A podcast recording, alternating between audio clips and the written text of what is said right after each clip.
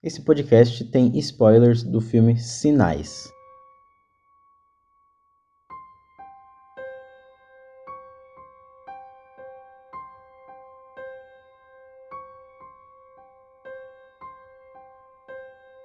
Há aproximadamente 3.000, 3.500 anos atrás, ali numa parte do Egito, é, aconteceu alguns fenômenos bem questionáveis depois que um faraó se negou a libertar o povo hebreu da escravidão. Arqueólogos acreditam que esses eventos aconteceram ali na cidade de Pi-Ramsés, localizada perto do rio Nilo, que serviu de capital do Egito durante o reinado do faraó Ramsés II. Um conjunto de eventos climáticos que podem ter resultado é, esses fenômenos, no mínimo intrigantes.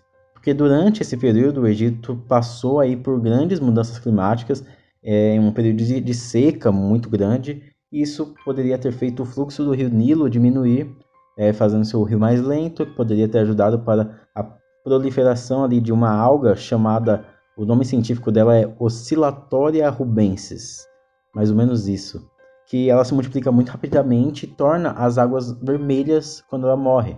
Com a proliferação aí dessas águas, a água ficava tóxica, os girinos, né, eles saíam, começavam a sair da água, assim como os sapos maiores e começou a invadir a cidade em busca de alimento, em busca de água mesmo, né? água potável.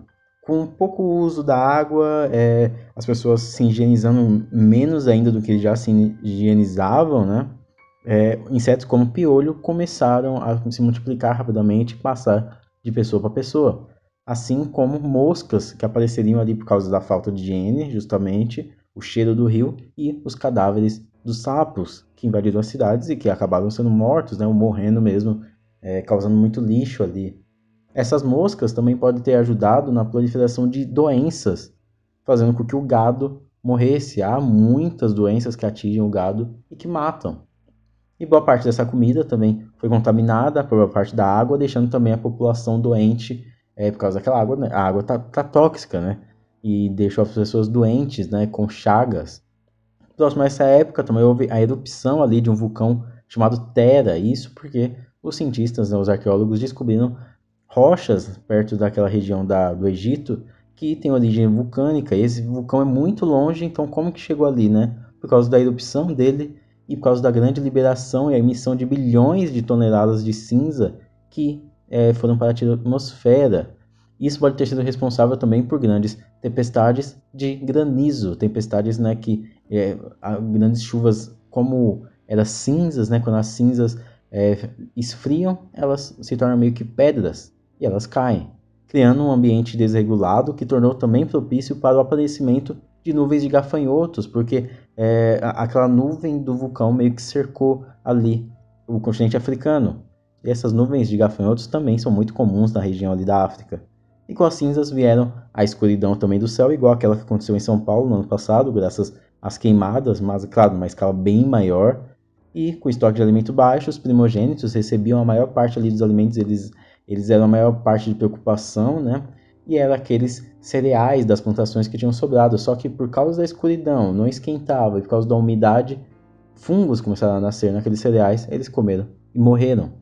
Mas é claro, isso é apenas uma explicação científica para o que talvez possa ter resultado nesse evento que foi muito conhecido, inclusive é historicamente conhecido porque pergaminhos diziam, falavam sobre esse evento, né? Que é as dez pragas do Egito.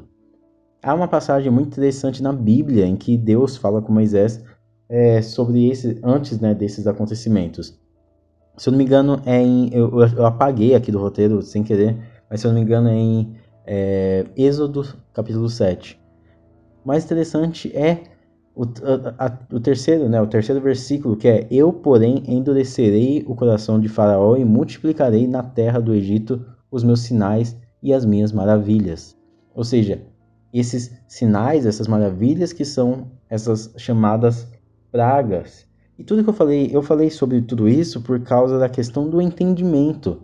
Enquanto há toda essa leitura bíblica, há toda essa leitura de milagre mesmo, de dez pragas enviadas ao, ao Egito, também há uma explicação, uma contraprova científica sobre isso. E é sobre essas coincidências e sobre o entendimento da, da fé, né, esse conflito para os acontecimentos mundanos, que está no centro ali do filme Sinais, do M. Night Shyamalan. No episódio de hoje eu vou falar sobre esse filme que eu gosto muito e sobre justamente como ele trabalha ali a fé, o ceticismo e a união familiar, usando como plano de fundo os alienígenas invadindo a Terra. Meu nome é Alisson Cavalcante e esse é mais um episódio do podcast Colastron.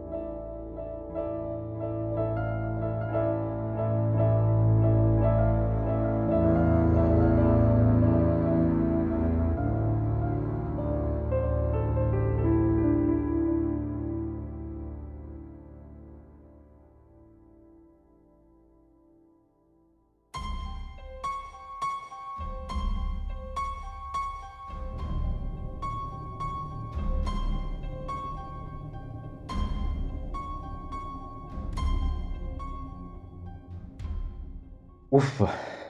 Por que, né, que eu falei tudo isso nesse prólogo imenso, né? É que eu gostaria de situar muito bem como vive, na, na verdade, as duas situações em que o personagem do Mel Gibson vive em sinais, né? Como se ele passagem, passasse da leitura bíblica, né, dos dez, das dez pragas para a leitura científica. Em determinado momento ele até tem um diálogo ali com o personagem do Joaquin Phoenix, que é o seu irmão no filme, sobre é, a questão do ceticismo e da fé.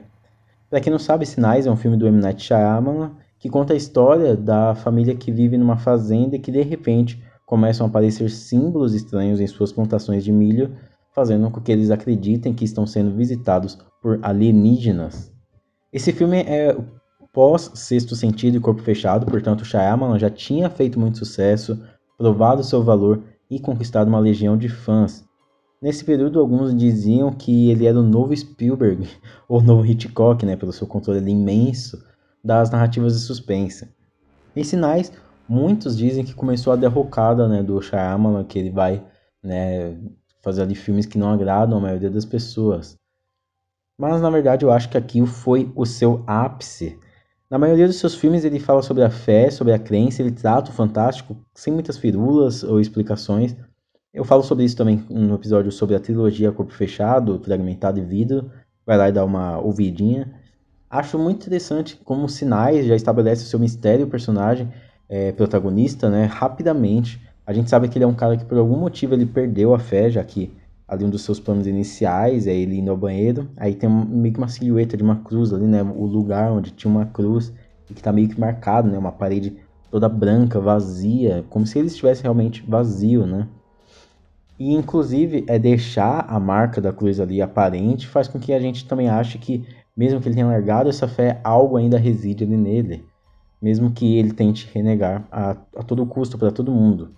Depois disso, temos os filhos dele gritando, ele vai lá no milharal, vai ver o que houve, e aí ele descobre os sinais que deixaram na sua plantação. Tem um jogo de imagens bem legais em um determinado momento, é que é quando muda, né? Tem, uma, tem um, um plano aéreo ali dos sinais, no milho, né, no milharal, e depois muda para um plano aéreo da família na cidade. E nisso a gente reconhece as ruas quase como sinais mesmo que é, os humanos fizeram, né? Se não me engano, Brasília é assim, né? Uma cidade toda planejada, né? E, e dá para você reconhecer a, de cima porque ela é meio que desenhada. Eu gosto também da maneira como o Shyamalan trabalha a revelação de suas informações ali para os personagens. Em determinado momento, o Graham Hess, o personagem do Mel Gibson, ele tá conversando com a policial e a sua filha chega e fala que quer mudar de canal de controle. E ele, né, e aí sem muita alarde, né, ele chega lá e fala, não, é, muda pela TV mesmo. E aí ele volta a conversar com o policial e a filha dele fala, não, não dá porque tá passando a mesma coisa em todos os canais. E aí é que ele vai ver e vê que tá todo mundo falando sobre OVNIs, né, em todos os locais do mundo, em vários locais do mundo. É uma cena assim que só só para ver mesmo, para você saber o que eu tô falando, eu poderia colocar o áudio dela aqui, só que não acho legal. Melhor você ver mesmo, sabe? Procura no YouTube. Ela é lenta, é bem montada e é uma coisa e também estabelece uma coisa que vai durar durante todo o filme, que é a inocência como fio para o descobrimento, né? Seja a filha aí que vê os noticiários e que tem os sonhos, né? Que ela fala, sonhe com isso, sonhe com aquilo. Também tem a babá eletrônica que capta a comunicação alienígena, né? A babá eletrônica de criança, né? Capta a comunicação alienígena. E o livro que as crianças estão lendo é justamente a maior fonte sobre alienígenas que eles têm. Graham é o cara que ele perdeu tudo é, com a sua esposa ali quando ela morreu, inclusive a fé que ele carregava. Afinal, né, ele era reverendo, eu esqueci de falar isso. Inclusive a comunidade local ainda vê ele desse jeito, tanto a policial que chama ele lá de reverendo, de padre, ou a garota que quer se confessar para ele lá na farmácia. Inclusive o humor desse filme é muito, muito interessante porque ele não para, né? Tipo, ele não chega assim e fala, oh, essa cena é engraçada. Ele simplesmente faz uma cena engraçada e deixa a gente ver. Porém, é, a gente vê ele constantemente negar né, essa origem, né, esse passado. Na verdade, não negar, mas sim se reafirmar como uma pessoa nova, né, como um cara mais cético. No entanto, é no âmbito familiar ali que o Graham encontra sua maior força. Seu irmão, que é sempre seu parceiro, ou os filhos que fazem ele ver o mundo de uma outra maneira, ou até o cara que está envolvido na morte da esposa dele, também dá informações importantes para ele. Tem um determinado momento ali que a filha do Graham diz que, é ele, que tem um monstro no quarto dela, e aí ele fala, não, tá tudo bem, vamos lá beber água, não sei o quê. E aí depois ele viu alienígena no telhado da, do, do, da casa ao lado e ele sai correndo lá pra ver. É, ou seja, havia um monstro no quarto dela, né? Isso é assustador se você parar pra pensar. Em outro momento, o Graham também fala que vai levar um, ca um cachorro e um médico. E aí tem. Eu acho que é um dos filhos, né? Falam que o médico ele não cuida esse médico não cuida só de animais. E é mais tarde a gente vê que o, o veterinário ali do, daquele local é o cara que está envolvido na morte da esposa dele, né? Ou seja, ele não quer levar lá porque é o único veterinário que tem ali. É como se o Shyamalan estivesse nos convidando também para ver alguns pequenos sinais dentro do filme que ele deixou, né? Eu acho isso muito, muito interessante. Aliás, o Shyamalan ser o cara que está envolvido no acidente, ele é quase é um pouco metalinguístico até, né? Porque é ele que cria o arco do protagonista. E é ele, em uma breve cena ali, ele conta meio que um spoiler do final, né? Sobre a fraqueza dos invasores, né? E eu acho isso, assim, um toque, um toque bem interessante, né? Quase não conta, mas é bem interessante. E voltando ao círculo familiar ali da família Hess, perceba que a babá eletrônica só capta as frequências quando todos estão juntos, seja de mão dadas ou abraçados, né? E também tem uns pequenos sinais assim como a asma né, do, do, filho do Graham, os copos com água que a sua filha vai deixando em várias partes da casa, e o fato do seu irmão ter sido rebatedor recordista, mas ao mesmo tempo com problemas de disciplina que fizeram ele não ir para a liga profissional, a de beisebol. Na metade do filme, o Graham ele vê, ele tem um diálogo com o seu irmão e que ele vê no final o reflexo desse diálogo. É um diálogo em que ele fala, é uma parte em que ele fala que há pessoas com fé que acreditam que alguém estará cuidando delas e que tudo mesmo essa invasão alienígena tem um significado. E aos céticos também que acreditam que os alienígenas têm 50% de chance de serem bons e 50% de serem ruins, apenas isso.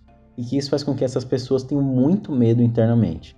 Medo esse que é refletido quando o próprio Graham fala para cada um escolher uma refeição, porque inconscientemente, quer dizer, conscientemente, mas sem falar para as pessoas, ele sabe, ele achava né, que eles não sairiam vivos daquele porão.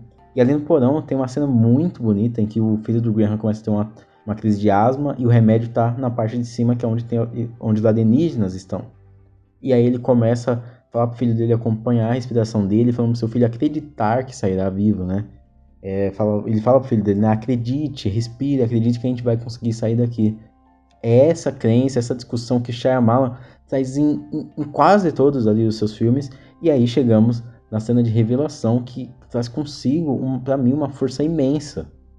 Que a gente vê aos poucos, né? De novo, aos poucos. A gente vê a família saindo, tá aparentemente segura. Sabemos que os alienígenas deixaram os feridos ali para trás. E aí é pela televisão que a gente vê o alienígena segurando o garoto, o filho né, do Graham. E aí o Shyamalan deixa a câmera ali, né? A gente quer que vê o alienígena, né? Mas não, ele vai passando pelos outros personagens, visualizando aquela cena e finalmente ele mostra a ameaça um CGI meio mal feito, né? Mas era o que tinha na época. e aí com isso nós temos aí alguns flashbacks que explicam toda aquela aquela situação, né? E assim, a gente já sabe que o, que o alienígena que ficou era o alienígena ferido, então a gente já sabia que era aquele alienígena que o Graham tinha cortado os dedos antes. Mas esses flashbacks, né, que explicam muito a história, muitas vezes para mim eles são ruins para a narrativa porque eles estão tirando com a nossa cara, né? Como se a gente não conseguisse é, chegar naquela conclusão. No entanto, aqui mostra a confusão mental que o Graham está, porque tudo aquilo tinha sido apresentado, principalmente para a gente, né? De forma satisfatória, de forma é, é, é, normal, né, sem nenhum grande alarde, e naquele momento ele começa a ver tudo que ele passou na vida dele sendo é, tendo um motivo, e aquele motivo é aquele momento que chegou ali, aquela ameaça. O irmão, que, é, que era jogador e que tem uma atacada forte, o filho que estava com o pulmão fechado, que evitaria a toxina né, que, o, que o alienígena joga nele de entrar, a filha deixando justamente vários copos de água pela casa, que são que é a fraqueza né, dos alienígenas. É, a esposa dizendo para o Graham dizer ao irmão dele para rebater, ou seja, usar né, o taco de beisebol para bater no alienígena. Tudo isso o filme passa durante toda a sua duração tentando nos explicar. E nós acreditamos em tudo porque para tudo aquilo há uma explicação plausível. Mas naquele momento final, aquela salvação só foi possível se todos aqueles momentos tivessem sido planejados. Talvez por algum arquiteto maior, alguém que estava cuidando da família Hess, ou não, ou apenas foi tudo coincidência. Mas o personagem Graham é essa transformação dele. Fez com que ele voltasse ali a ser reverendo, onde tinha a marca da, da cruz ali naquela parede vazia, ele encheu de fotos com a família, né? A fé dele vem a partir da família. A família, todo aquele apego fez ele retornar para a fé. O Shyamalan trabalha muito bem o suspense, o terror, com barulhos, né? O, o, o, áudio desse filme é muito bom. Aquela perninha do alien ali saindo da plantação, ou até aquele vídeo que se passa inclusive no Brasil, né? Que, que aterrorizou muita gente. É um vídeo muito. É, é muito bem feito, né? Aquilo ali, porque realmente dá muito medo. E o fato é que para mim os Sinais é o ápice do, do é o meu filme favorito do Shyamalan, é o ápice dele, pois ele conseguiu colocar ali todas as suas questões de crença, né? E, mistura, e, e junto com o seu suspense, né? Que ele sabe criar de maneira aterradora. E mesmo que muitos critiquem, é, é, talvez os seus traços mais autorais que fazem ele ser especial para mim, sabe? sabe? Faz ele, o cinema, né, os filmes dele serem especiais para mim. Pois ali, se os seus filmes conseguem tratar muito bem a crença, é porque ele realmente acredita no que ele está fazendo e ele acredita em seu cinema.